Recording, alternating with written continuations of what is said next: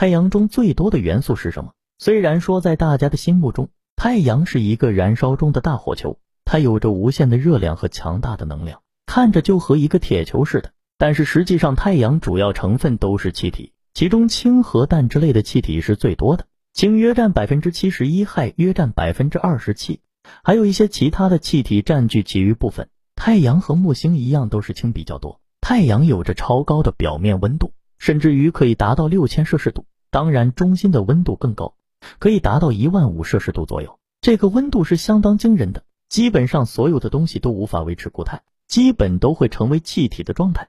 而且，太阳中除开氢和氮之外，还有氦、氧、铁等等几十种元素。有人可能认为，太阳既然主要是气体，那么一定很轻吧？其实不然。气体在高温高压条件下会变得相当紧实，最中间的部分密度可能比铁还大。太阳为什么不会扩散？虽然说太阳主要构成是气体，但是整体也没有飘散的迹象。主要因为太阳有着很大的质量，同时引力也是很强大的，它可以将气体牢牢抓住。这和地球比较类似，地球也有着强大的引力，让大气层不能逃离。太阳元素，氦的英文单词实际上是太阳。所以也被人们称为太阳元素。这是地球上仅次于氢气的最轻的一种元素。地球在不断核聚变的时候会产生这种气体。一般来说，这种元素都是无色无味的状态。氦实际上在地球上也有存在，这是一种惰性气体，不仅不能和其他元素合并，同时也很难液化。在地球，氦气主要是从天然气中获得的，